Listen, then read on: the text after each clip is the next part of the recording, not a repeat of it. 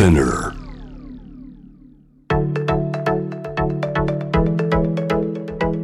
伊藤忠 Dear Life, Dear Future. Brought to you by 伊藤忠 SDGs スタジオシェリーがお送りしています。Dear Life, Dear Future. さあ今回も引き続きゲストに井出上漠さんをお迎えしてお話を伺っていきます。よろしくお願いしますさあジェンダーに関して私に聞きたいことがあるということですけど。はい。はい、私は、まあ、まず最初にセリーさんは、ん。そのジェンダーに対してもうあの幅広くジェンダーに対してどう思われているのかどう感じているのか、うん。その感じ性をちょっとお聞きしたい。おおすごい広い質問。そうすごくまずは まずはまずはね、はい。はい。そうですね。まあ私もあの日本で生まれ育って、はい。途中からですけど日本の学校で公立の学校教育をずっと受けてきたので、はい。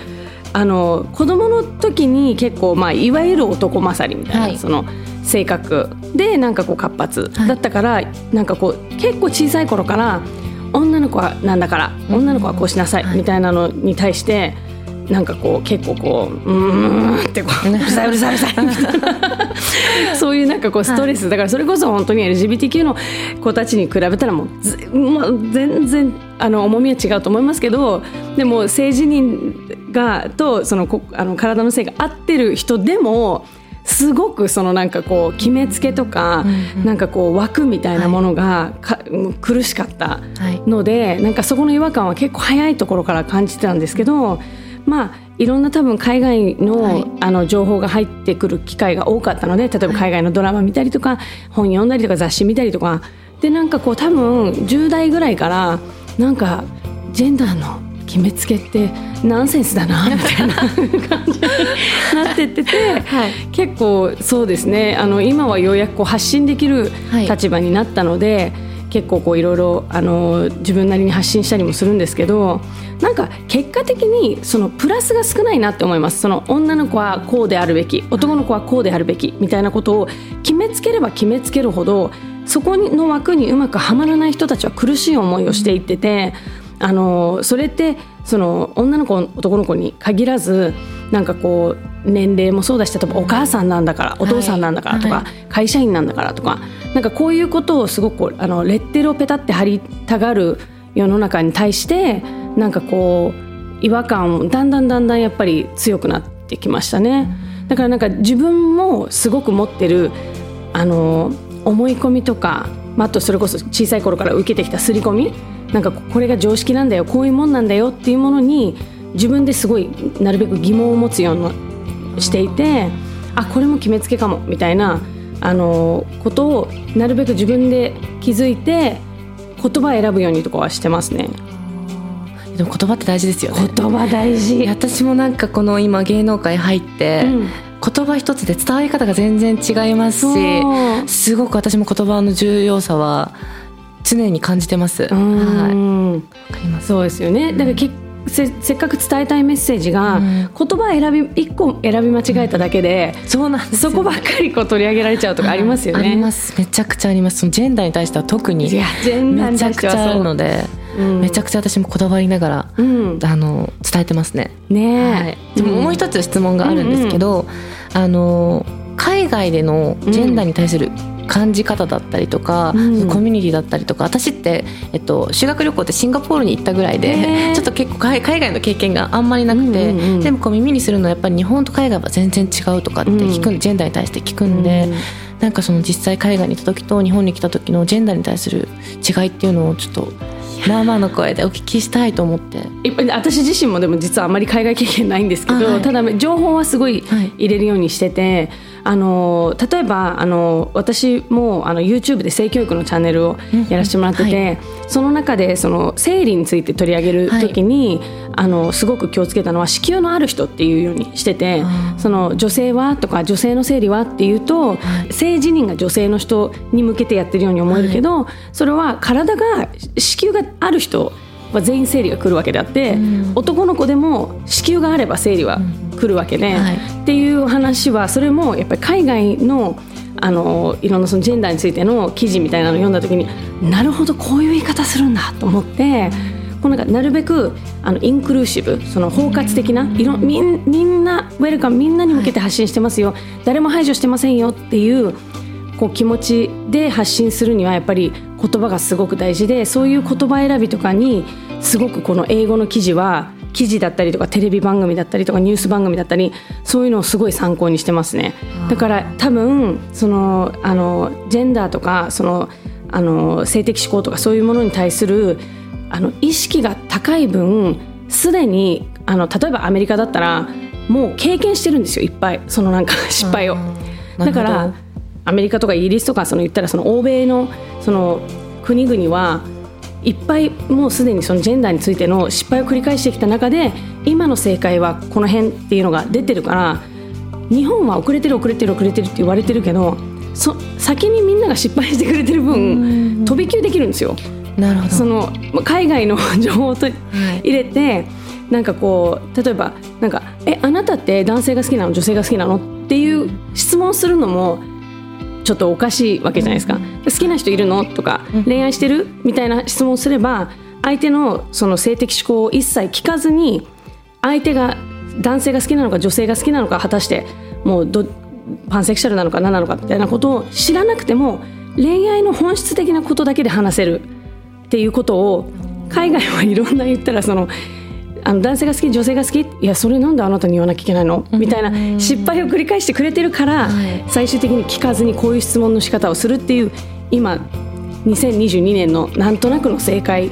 が出てるわけじゃないですか。だから我々はその途中の失敗を経験せずにずっと変わってないから日本は会話が。だから方なかったですね。そう。ですね。今,、今2022年の段階での、はい、今多分この辺がみんな心地いいよねっていうのだけさっと私がいただいて発信してこんな感じなんじゃないかなみたいなことをそのだからある意味なんか遅れてるのはすごくもちろん恥ずかしいことだしあの例えば同性婚がいまだに日本は認められてないしその議論も進んでないっていうところも私はすごく恥ずかしいなって思うけどもでもその分例えばその同性婚を先にやってる国々の制度で例えば異性婚との違いとかそのなんかあの養子縁組の形だったりとかそういうことをみんな今やってくれてるわけよ。どんどんどんどん失敗をしてくれてるわけ、はい、これ納得いきません。これおかしいですって言ってくれてるパイセンたちがいっぱいいてその人たちのおかげでどんどんどんどん制度が熟成してどんどんいいものができてきてるから日本は遅れてる分飛び級していいものバサって もらって早い段階でいい制度を作っちゃえばいいんじゃないかなってすごく思いますね。えなんかそのポジティブに変わるっていうのもそその通りだし私が思うのはそのなかなか制度が今変わらないじゃないですか、うん、日本って。うん、でそれにすごく苦しめられてる人もたくさんいるとは思うんですね、うん、でも私は今現実的に考えて2030年までにじゃあジェンダー平等実現しようってなった時に制度を変える方が先なのかって思った時に私は人が変わる方が先だと思うんですね。で例えばうん、制服制度もそうですし例えば学校の更衣室の問題だとか、うん、まあ、いろんな制度が今、うん、じゃがらりと日本が変わったとして、するじゃないですか、でも私は今まだこのジェンダーに対する人たちがマイノリティって呼ばれてるこの日本では、多分変えたところで、自分はこうだってうんなんだろう表現できる人って、まだたくさんは出てこないかなって思うんですよね、ね。うんうん、だからすごくそれを現実的に考えた時はうん制度、まあ、たた私は当事者なんでやっぱり早く変わってほしいとか、うん、その同性婚とか認められればもっともっとあの幸せな人が増えてくるのにとか思うこともあるんですけど、私はまずは人が変わること、でその人が変わることが先だって思う中で、うん、その世界が掲げている SDGs の中に、ジェンダー平等っていうのが入ってるだけで、当事者はめちゃくちゃ嬉しいと思うんですよ、うん、世界が変わろうとしてるなら私が動くことは許されるとか、うん、私もそういう活力になってるので、うん、私は今芸能界に入っていろんな発信をし続けてますけどジェンダーに対して、それも SDGs にあるからっていう活力は絶対にあるんですよ、私が言ってることは間違ってない、でどっかで思えるのは世界が応援してくれてるからだと思うんですね。だから私はいろんなとこで言ってますけど世制度が変わることも確かに大切だけど、うん。まずはみんなが認め合ってうん。理解しろとは言わないんですよ、うん。理解するっていうのは簡単に使っちゃいけない言葉だと私は思っているので、うん。まずは認め合うこと、うん。で認め合ってそれが当たり前になれば今私私19ですけど今の保育園の子たちちっちゃい子たちうん。がそういう価値観で生きていればその子たちが大人になった時に、うん。多分その子たちの子供が継ぎてきた時にその子たちもそういう価値観で生きることができる。そうやって時代って作っていくものじゃないですか、うん。だから私は人が変われば制度なんてすぐコロッと変わることはできると思うので、まあ、現実的に考えたらすごくポジティブに考えてもそうですけど、うん。まあ、日本って貯めてるのかなって思えば。いやーあのねいやわかんのよ。バクちゃんの言ってることわかんの。わかるんだけどね。変わってやっぱりねこう何十年日本見てきた私としては制度変えなきゃダメ。だってねそのい。やすごいわかあ本当はそうなのよ。人が変わるのが一番いいし素晴らしいんだけどでも実際ね例えば国民でアンケートとか取るとはい。同性婚に賛成してるの方が人の方が多いわけよ。まあ絶対そうですだって。選択肢が増えるだけだから、そうですね。同性婚が認められたからあなたも同性婚しなさいよって言ってるわけじゃないから、したい人がすればいい、もっと言うと夫婦別姓だって選択肢が増えるだけだから、賛成の人の方が圧倒的に多いの、だけど制度が変わらないから人が変わるのを待つっていうのはもうみんな変わってるんだもん。日本人は例えばすごいあの海外との違いさっきジェンダーの話ありましたけど、一私が思う一番大きいところは日本に差別はあります。絶対的に人種差別とかあのジェンダーとかそういう差別は絶対的にあるけど、じゃあ例えば同性カップルが手つないで歩いてきたからって、石投げる人はいないじゃない？いないですね。それはすごいやっぱり例えば海外だと本当に暴力事件とかもあったりするわけ。だから反対なことに対する怒りがすごいの。日本って日本人って反対だけどななんか白い目で見るぐらいのことで暴力事件が起きたりっていうことは、まあ、もちろんねあの学校とかそういう一一部にあってそれはもう絶対的にあってはいけないことだけども、まあ、ざ大きく日本っていう国を見た時にそういう国ではない。だからそういう国だからこそ変えやすいじゃんって思うんですよね。であのまさに今おっしゃってた SDGs の中に、あのジェンダー平等っていうのがあるからこそ頑張れるっていうのは全く同じことだと思う、法律で同性婚が認められてるんだっていうことで自分が同性愛だっていうことを認められる人もたくさん出てくるし法律婚が認められてないからこそなんか私のこの恋愛って認めてもらえてないのかな？何十年ずっと一緒にいるパートナーとこんなに愛し合ってるのに一緒に子供をこんなに頑張って育ててるのに私たちの関係を国は認めてもらえてないって思う人たちがたくさんいる。それが法律婚を認めるだけで認められると思う人がたくさん増えるから生きやすくなるから私は個人的にはやっぱりこの制度とか法律とかルールを先にバスバスバスバスって 整えちゃって、はい。でもしかしたら「いいのそんなことやって」って、ね、その法律ができてすぐ1年2年は議論はあるかもしれないけど、もう認めました終わりってなっちゃえば、まあまあまあみんなそれぞれだよねって、日本の人は思う国民性だと思うんだよね。ごもっともですね。ごめんねごもっともですね。もうだからそうここは本当にだどっちもどっちも正しいと思う人の気持ちもすごく大事だけど法整備もすごく大事どっちも変わっていくっていうのが一番いいよね。すごく嬉しい。私はこういうのを待ってたんです。こういうのをこういう刺激欲しいんです。はい。ありがとうそういやてもらえていい勉強。うん。いいいやいやいやいや、でもねこれはでもこういう会話が、はい。こうやって JWAVE とかのラジオを聞いてたら 流れてくる時代になったっていうことが私はすごくそれだけでもねそうですね。そう嬉しい。嬉しい。うん。確かに。だからやっぱりいろんな経験をしてきて本当にすごい、あのね苦労もされた時期もあったと思うけどこれからはそれをもう全部やっぱりこう発信していく時が来たから、そうですね。もう頑張んないとね。そうですね。2030年までに変えなきゃですよ。そうよ、は本当に。あの、まあ、まさにねリスナーの中にも、はい。例えば性別に違和感を抱えてたりとか、なんかこうジェンダーの壁に悩む人っていうのは本当にたくさんいると思うんですけどもそういう人からもし相談を受けたらどんな風にアドバイスしますか、い私はうんいい意味で適当です。うんうん適当に返します。例えば、うん、私ってまあすごく何でもオープンだから今は、うん。例えばオープンな人だからって言って自分は実はこうなんだよねって言ってきたとするじゃないですか、うん。まあジェンダーじゃないことに対してもそうなんですけど例えば初めて私に打ち明けたことがあったとしたらば私はあそうなんだぐらいです。うん。なんかそこでじゃあこうしてあげようかとか、うん。じゃあこうしよっかああしよっかっていう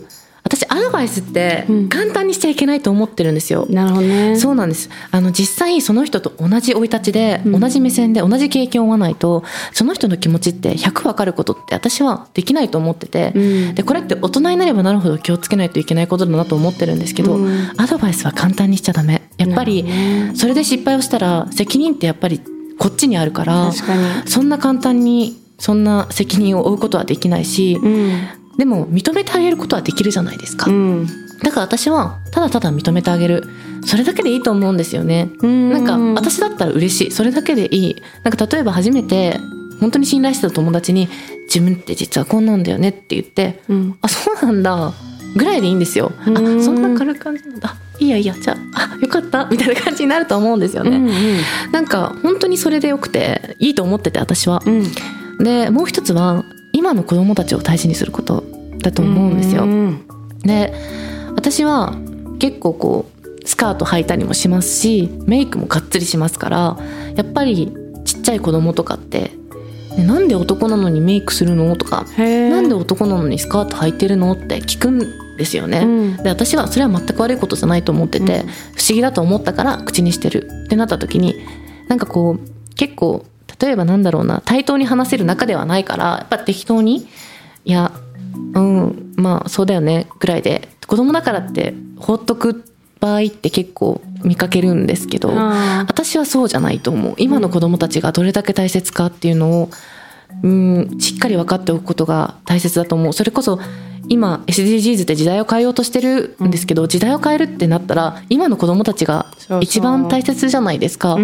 でその中でやっぱり私は先生とのぶつかり合ってジェネレーションギャップって感じたけど、ん。まあ絶対ジェネレーションギャップっていつの時代もあるとは思うんですよね。うん。でもそのジェンダーを実現しようってなればそういう価値観を子供に教えることって私はめちゃくちゃ大事なことだと思うので私はめちゃくちゃ子供たちにそれを聞かれたら大切にしているので丁寧に答えます。うん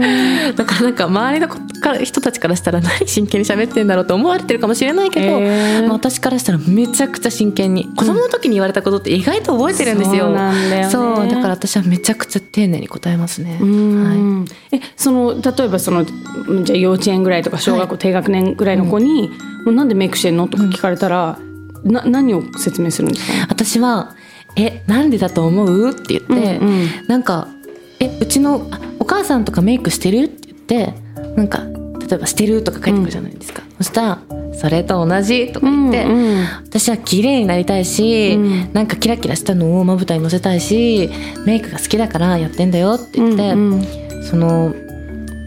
きだからやってるっていうのは絶対に言うかな私だったら、うん。なんか好きってめちゃくちゃ無限大だと思ってて。確かに。そのやっぱ好きをオープンにできなかった時があったからこそうん好きってこんなに大きいんだって分かったしそれこそ私お母さんに認められてから好きなことやろうと思って美容をめちゃくちゃやったけど、うん。それってあの学校とかでじゃなくて家に帰ってからこっそりやってたんですよ。うんあのしらこっそりメイクしたりとか人に見えないところでやってたけど、うん。それでもメイクが好きってなぜかバレてた、うんうん。それって多分私が無意識にメイクの話をしちゃってたりとか、うんうん。多分好きなことをしてる時間のおかげでなんか内側から湧き出るキラキラしたものがあったからこそ、うん。やっぱり人って綺麗なものを見たら近寄りたくなったりとか、うんうん。やっぱりキラキラしたものを見て癒されるっていう心があるからこそやっぱり私はキラキラした毎日を送ってたから、ん。やっぱりメイク知りたいどういう感じでやってんだろうとか、うん。なんかキラキラした私を見てみんな近寄ってくれたのかなって思うから、うん。やっぱ好きなことってうん自分が変わるのにはすごくいいと思うし自分らしさって何ですかって私よく聞かれるんですけど、うん。好きなことにあると思うんですよね、うん。好きなことをしている時間が一番誰だって自分らしい時間だと思うので、好きっていうのは絶対に大切にした方がいいし隠すものではないっていうのは子供たちには丁寧に私は教えてますかね。へえ素敵。あのこの番組ではね、はい。心が豊かになる自己肯定感が上がる取り組み、はい。はいセルフリスペクトっていうのを募集してるんですけども、井出上さんのセルフリスペクト何かありますか？セルフリスペクト？うん。なんでしょうか？でもそれこそやっぱりジェンダーに対する発信？うんうん。言葉にすることが今許されてるこの世の中っていうことにまず私は感謝しているということと、うん。それは絶対に忘れちゃいけないということ。それが当たり前だとは思ってないので、うん。それにまず感謝しているということと私はまあもちろん発信者なのでやっぱりいろんな言葉はあるんですね。賛否両論で、うん、いろんな言葉はあるんですけど発信をやめない。賛否両論あるけども。そうなんです。やっぱり SNS を通じて発信してる部分もあるのですごく賛否両論な意見があって、うん、まあたまに心ない言葉を投げかけたりとか、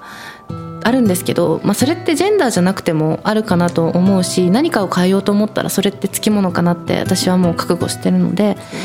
ぱり発信はやめたくないっていうのと、うん、いつかジェンダー平等を実現した世界が来るように、うん、私は、うん、私がやってることがちっちゃいことだとしても米粒だとしても、それがないと変わらないので、それを信じて、まあ、今やってますかね、まあ、それぐらいです。えー、で やっぱり発信することによって、はい、なんかこう自己肯定感が上がったりとかっていうのをこう自覚することあります？えめ自己肯定感はもうその お母さんが救ってくれてからもう爆上がりで、うん、もうだからそれこそメイクもそうですけど、うん、もうメイクするようになってから私は毎日が楽しくて、うん、私本当にメイクってなんだろう結構中身を変えられる？それも日によって、うんうん、今日はこういう日でいたいとかなれば例えば私って結構かっこよくいたい日もあるので、うん、かっこよくいたいってなったらそういうメイクをして気分ルンルンとか、うん、なんかそうやって自己表現してるのでなんかなんだろうそういう意味では、うん、私の好きなことが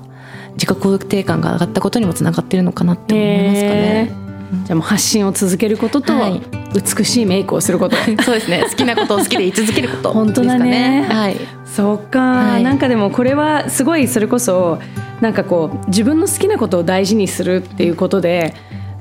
まさにねあの今日話にあったように学校で苦しい思いしてたりとか、はい、会社で苦しい思いしてたりっていうあのもしかしたらリスナーさんもいらっしゃるかもしれないけど、はい、なんかこう自分の好きなことを大事にしてその時間に自分と向き合うっていうので、乗り越えられたりとか視野が広がったりとかなんかこうその間に自己肯定感を高められればそうですね。それこそなんかこ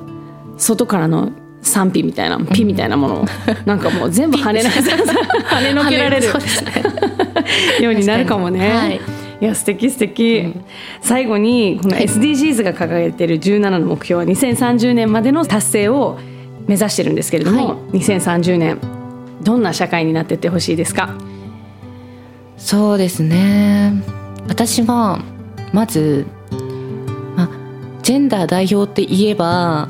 選択肢のある世界になってほしい、まあ、これ、まあ、ジェンダー以外にもそうなのかもしれないですね。あの選択肢がもっと幅広くなってうん自分のこれだってものを見つけられるようなそんな心にフィットするようなそんなものがたくさんあるような世の中になっていてほしい。ですかね。でこの前なんかそういう質問を他のでいただいた時に、うん、なんか例えばで出したんですけど私この前グラミー賞の授賞式のレッドカーペット歩くのを見て、うん、もう涙が出そうなぐらい感動しちゃったんですけどあの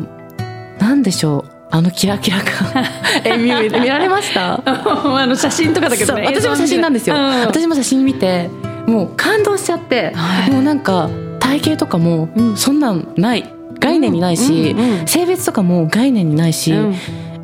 何？何ここ？混ざりたいと心から思って、うんうん、なんかこういうキラキラしたこういうところだよってこういう場所に入りたいって思うそういう世界だよと思ってそういう世界私は2030年までに実現されていれば私はもうもっともっとキラキラした世の中ができてるかなって思うので。めっちゃいい。そう。2030年の日本はグラミー賞のレッドカーペットみたいになってほしい。そうですね。例えば